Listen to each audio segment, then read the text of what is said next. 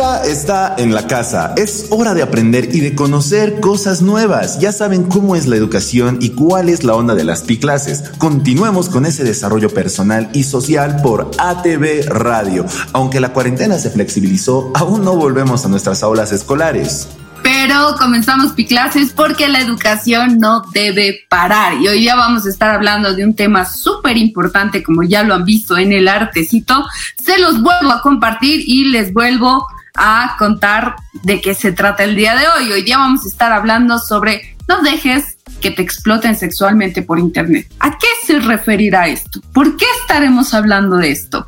La respuesta es súper fácil, porque todos en este momento estamos en las redes sociales tú estás compartiendo tus fotos, estás compartiendo tus pensamientos, compartes noticias, eh, haces un montón de cosas en las redes sociales y hoy día también nos toca hacer un poco de conciencia de qué es lo que compartimos, a qué lugares entramos, a qué páginas entramos. Vamos a estar hablando con una experta en este tema. Vamos a conocer a Nancy Ale que ella nos acompaña porque hoy día estamos con eh, el equipo de Educo y nos van a estar hablando sobre este tema tan importante. Bienvenida, Nancy. Hola Katy, ¿qué tal? Bienvenida. Bueno, gracias, gracias por la bienvenida. Eh, para mí es un gusto estar aquí en este espacio y compartir, eh, bueno, estos minutos para lo que tú dices, para seguir aprendiendo, aprendiendo de cómo cuidarnos, de cómo protegernos, sobre todo en momentos tan complicados como los que hemos estado pasando últimamente. Exactamente. Y bueno, como siempre tenemos compañía porque hay estudiantes que se suman al aula digital y también está con nosotros Priscila. Hola Priscila. Hola Pica. Hola, bienvenida. Qué lindo tenerte aquí en el aula digital. Y bueno, también damos la bienvenida a todas las personas que ya están conectadas en esta transmisión del Facebook y del YouTube, que siempre nos mandan sus saludos. Ahí están Junsu, Daniela, Valeria, el viajero solar, tiene un nombre ahí muy particular. Bienvenidos a todos, bienvenidos a todas para que se sumen a esta, a esta clase. Y también está Estefanía con nosotros. Vámonos con Nancy para que nos cuente a grandes rasgos qué es lo que vamos a ver hoy día. Bien, eh, hoy lo que vamos a ver es un poco estos riesgos en Internet, estas eh, situaciones que tenemos que tener cuidado, eh, que nos deben llevar a la alerta, sobre todo en el tema de nuestros contactos. sí vamos a explicar un poquito algunas situaciones de, de riesgo, como son, digamos, la explotación sexual en línea, sí vamos a explicar un poco en qué consiste, qué quiere decir y sobre todo vamos a aprender a cuidarnos, ¿no? Que lo más importante es eso, o sea, la Internet no es ni mala ni buena, pero sí hay que cuidar cuidarnos en algunos espacios y eso es lo que queremos hacer en esta clase. Muy bien, gracias Nancy. Qué importante es saber cómo navegar en las redes sociales, en este mundo cibernético en el que vivimos ahora, actualizados. Todos tenemos redes sociales, todos tenemos cuentas Facebook, Instagram, eh, TikTok, Snapchat, este, tantas plataformas que tenemos y todos los días estamos haciendo clases online, así por Zoom, por otras plataformas, otras, eh, otras aplicaciones que nos permiten hacer este tipo de comunicación Así que hoy día vamos a hablar un poco sobre eh, protegernos, sobre cuidarnos, que es muy importante. Bueno, sin esperar más y sin hacer eh, mucha introducción, vamos con Nancy, que ella nos va a compartir la clase del día. Súper, muchas gracias. Entonces, Ahí está, bien. Eh, bueno, de verdad, muchas gracias por, por estos minutos en los que vamos a poder compartir un poco algunos aprendizajes y, como decíamos, ¿no? Sobre todo, cómo podemos cuidarnos, cuidarnos nosotros y cuidar a los otros. Por eso, eh, un poco la clase hoy gira en torno a eso. Cuídate, cuídame y yo también te cuidaré ya lo había adelantado algo que, eh, bueno, últimamente eh, niños, niñas, adolescentes, adultos, todos estamos mucho más metidos en esto de las redes sociales, en el uso del Internet, los servicios, las herramientas. Por ahí para los más jóvenes resulta algo súper natural el estar en estos espacios, eh, digamos que han nacido ya manejando muchas de estas herramientas. Para los que no somos tan jovencitos, hemos tenido que aprender a utilizarlos. Pero en estos contextos, sobre todo en esta cuarentena, que hemos pasado y que todavía estamos viviendo, eh, nos hemos volcado plenamente a estos espacios, ¿no? Para estudiar, para mantener el contacto, para incluso continuar nuestros estudios ahora que, que bueno, las clases se han volcado a estos espacios. Pero también en estos, en estos nuevos mundos, en nuestras formas de comunicarnos, hasta los lenguajes han cambiado, ¿verdad? Eh, se hace súper normal y natural empezar a hablar de términos como el influencer, el hater, el stalkear o varios otros términos que manejan diariamente los, sobre todo los adolescentes, los jóvenes en estos sus redes eh, y a veces ni siquiera palabras, no basta una figura para expresar muchos sentimientos, muchas emociones y son cosas absolutamente ya cotidianas y que hay que empezar nosotros los adultos empezar a comprender mejor. Pero eh, sí nos gusta hablar sobre los factores de riesgo. Lo decíamos, el Internet por sí no es ni malo ni bueno, las redes sociales, el Facebook, el TikTok y todas las que vamos a ver un poco más adelante no son ni buenas ni malas, depende mucho del uso que les vayamos a dar y por eso es importante que entendamos que es un factor de riesgo. Entonces, los factores de riesgos es cualquier situación o circunstancia que aumenta las posibilidades de que una persona, por ejemplo, eh, pueda enfermarse, ¿verdad? Factor de riesgo o el comer una mala alimentación, comer mucha grasa, ese es un factor de riesgo que nos puede llevar a enfermarnos. En nuestro caso, cuando hablamos de violencia, los factores de riesgo son aquellas situaciones que nos pueden poner en una situación mucho más eh, posible de ser víctima de violencia o de algún una de las situaciones que vayamos a ver. Entonces, ese es el factor de riesgo y eso es lo que debemos prevenir para evitar ser víctima de alguna situación.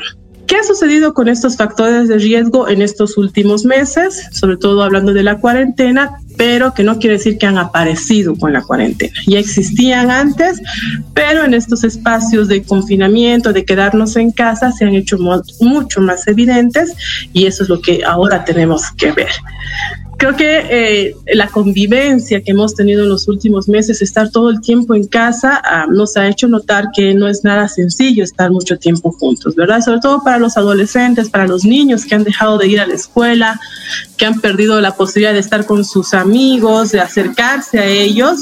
El hogar puede que no sea el escenario más agradable, ¿verdad? Puede que haya situaciones de, discusiones, de mucha gente, de muchas tareas, muchas responsabilidades dentro del hogar que hacen que eh, nos sentamos un poco abrumados por estas situaciones. Situaciones un poco más graves que es ya la presencia de la violencia en los hogares, ¿no? Lastimosamente los datos nos han mostrado que eh, en la cuarentena los casos, por ejemplo, de violencia contra las mujeres, de violencia contra los niños han llegado a situaciones eh, lamentables, altos índices de violencia. Lo que les decía no es que han aparecido con la cuarentena, porque esto ya venía sucediendo, estos factores ya existían antes de la cuarentena, pero es evidente que se hacen mucho más visibles en estos contextos. Recuerda, conocer sobre los riesgos que corremos en el Internet es tener información adicional para poder prevenirlo y ayudar al resto a que no lo sufra. Ya volvemos.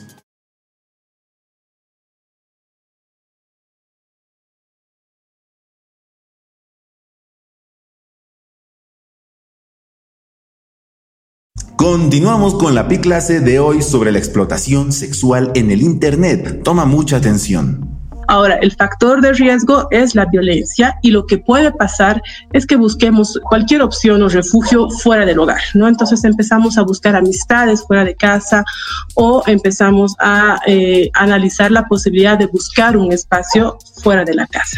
La crisis económica también es un factor de riesgo, ¿no? Muchas familias han estado eh, sin posibilidades de trabajar, las familias que se dedicaban, por ejemplo, al comercio, a, la venta, a los restaurantes, han visto mucho tiempo suspendidas sus actividades y eso ocasiona una crisis en las familias. Y muchas veces también los adolescentes, los niños, las niñas asumen esas preocupaciones y quieren ayudar a sus familias. Entonces empiezan a buscar oportunidades de trabajo sin eh, valorar que quizás eh, en, este, en esta situación se pongan en situación de riesgo, ¿verdad? Eh, mucha gente aprovecha estas necesidades para explotar a las personas. Ese es otro factor de riesgo que se ha incrementado en este último tiempo.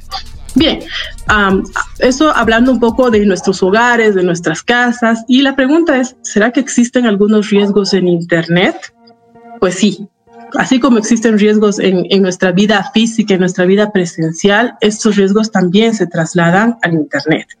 Entonces, hemos dicho que eh, estamos pasando mucho más tiempo en, en, las redes sociales o en diferentes plataformas de aprendizaje, de juegos en línea, y eso hace que haya mayor disponibilidad de niños, ¿verdad? Niños, niñas, adolescentes en estos entornos. Por lo tanto, muchos violentadores, adultos que ingresan a estos espacios no con muy buenas intenciones también estén ocupando cada vez más estos espacios. Y por eso es importante aprender sobre los riesgos en Internet y cuidarnos de ellos. Eh, cuando entramos a las redes sociales, es, casi siempre lo hacemos con la finalidad de eh, aprender, de socializar, de mantener nuestras relaciones con amigos, familia o de investigación, de poder conocer aquellas cosas que probablemente desde, la, desde lo físico, es decir, en la realidad no podamos conocer, pero que se hace mucho más sencillo conocer a través de estos entornos virtuales. Pero a veces en ese afán nos olvidamos de algo muy importante que es nuestra seguridad. Eso desde nosotros, desde los que estamos a este lado del computador, del celular, de la tablet, es decir, del dispositivo. Pero por el otro lado, los que están al otro lado, tampoco es que esos, las redes sociales, eh, muchos de los navegadores o muchas de las plataformas en las que interactuamos, no siempre pueden controlar la información que nos llega. Y eso hace que eh, podamos recibir información que no necesariamente esté acorde a nuestra edad, a nuestra etapa de desarrollo o incluso a nuestros intereses. Entonces hay dos factores a considerar cuando estamos hablando de situaciones de riesgo en Internet. Algunos de estos riesgos que vamos a mencionar para que los podamos conversar son, por ejemplo, esto del acceso a contenido inapropiado. resulta muy sencillo poder acceder a contenido, por ejemplo, de carácter violento, discriminador, algunos que tienen que ver con drogas, con armas, estos juegos que eh, promueven este tipo de situaciones y también el acceso a contenido de carácter no adecuado para ciertas edades, por ejemplo, material con contenido sexual. Resulta relativamente sencillo poder acceder a, estas, a estos espacios y a veces la edad en la que nos encontramos no siempre es la adecuada para poder comprender, para poder eh, cuestionar incluso muchos de estos mensajes. Otro de los riesgos que están en incremento en, estos espacios virtuales es el ciberbullying. No se olviden que eh, la realidad se ha trasladado a estos espacios o a estos entornos virtuales a través de los dispositivos celular, tablet, eh, la computadora, es decir, todos aquellos aparatos inteligentes que nos permiten interactuar, pero así como lo bueno también se ha trasladado, estas situaciones no tan buenas, es decir, más bien violentas se trasladan también a estos espacios, ¿no? Entonces, lo que antes ocurría, por ejemplo, en el patio del colegio o en la clase o en los pasillos del colegio, se está trasladando a estos espacios y lo que ocurría delante de 20, de 10 personas, de 10 compañeros, ahora con la facilidad con que se difunde en las redes sociales llega a mucha más gente. Por lo tanto, el impacto que ocurre en los niños, en las niñas, en los adolescentes que son víctimas de esas situaciones es mucho mayor y es algo que no estamos tomando en cuenta ni estamos valorando.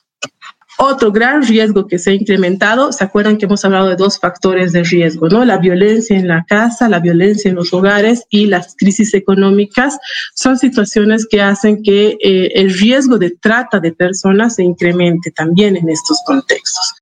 Entonces, los tratantes están aprovechando que los adolescentes, las adolescentes están en las redes sociales para dar el primer paso, ¿no? Esto de seducir y enganchar para luego captarlos hacia situaciones de, vulneración y de explotación.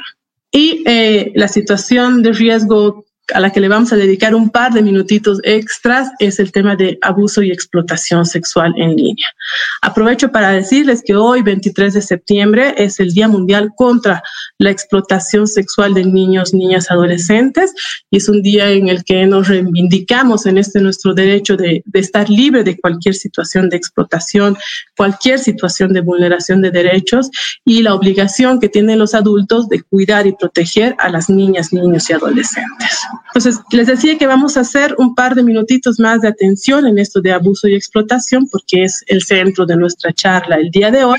Y para entenderlo tenemos que volver un poco al mundo real, al mundo, al mundo físico, al mundo presencial y comprender que la explotación sexual de niños eh, en Bolivia se llama violencia sexual comercial. Así la ha tipificado eh, el Código Penal, así la tipifican las leyes y por tanto es un delito. Y consiste en utilizar a niños, niñas, adolescentes en actos sexuales para los que no tienen edad de consentir. Y la diferencia con, por ejemplo, la violencia sexual es que aquí hay un pago, hay un intercambio de dinero en efectivo o en especie, en regalos, que se le da o al niño directamente o a un tercero, que es el que explota al niño. Esa es la situación de violencia sexual comercial. Y el abuso o explotación sexual en línea es cuando todo esto se traslada al mundo virtual, ¿no es cierto? Entonces, el abuso de los niños, del cuerpo, de la imagen del niño, niña o adolescente se traslada a este espacio virtual y se hace a través de las nuevas tecnologías, ¿no? Videos, fotografías, otro tipo de espacios. Conozcamos un poquito más, les decía, sobre esto del abuso y la explotación sexual en línea. Primero, y lo más importante, es que es un delito. Sí deben tener claro que es un delito y lo comete el adulto, que ya sea que elabore o genere el material o el adulto que paga por él. El Internet no es del todo un espacio social, sino que también es un espacio peligroso y es nuestra responsabilidad el de cuidarnos. Vamos a un breve descanso.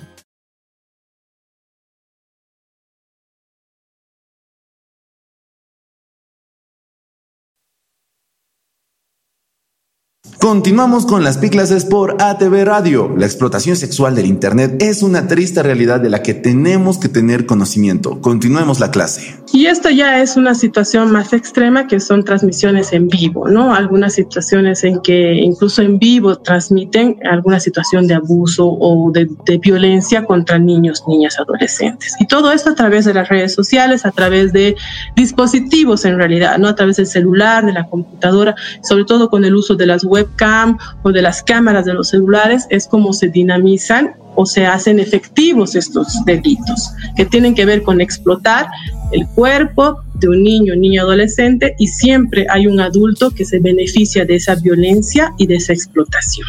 Rápido vamos a repasar, repasar un poco cómo actúan estos violentadores para que ustedes puedan aprender y detectar ciertas situaciones de riesgo y para aprender en el cuidado. Lo primero que hace es el enganche. Por lo general utilizan información falsa, perfiles falsos, fotografías falsas y hacen un primer contacto, ¿verdad? Eh, hacen preguntas generales como dónde estaba, dónde estudias, eh, cuáles son tus gustos, son cosas muy generales como para que nosotros los aceptemos en nuestras redes sociales. Usan fotografías que probablemente han robado de algún otro perfil y tratan de entablar una relación de amistad. El primer paso es ese enganche, el que tú aceptes que sea tu contacto, que sea tu amigo y entables una relación, una comunicación todavía con esta persona. El segundo paso es la fidelización. ¿Qué quiere decir? Ya se vuelve tu amigo, se vuelve tu confidente. Entonces empieza a escuchar tus problemas. Él también te cuenta sus problemas, él o ella también, porque no solo son hombres, también pueden haber perfiles de mujeres, de chicas que utilizan para este enganche y esta fidelización. Y te cuentan sus problemas, esperan que tú también les cuentes lo suyo, los tuyos. Sobre todo se vuelven muy comprensivos, tratan de aconsejarte para que tú deposites toda su confianza en esta persona que hasta ahora, no te olvides, no lo conoces. Probablemente te ha enviado un par de fotografías, pero no tienes la seguridad de que es esa otra persona.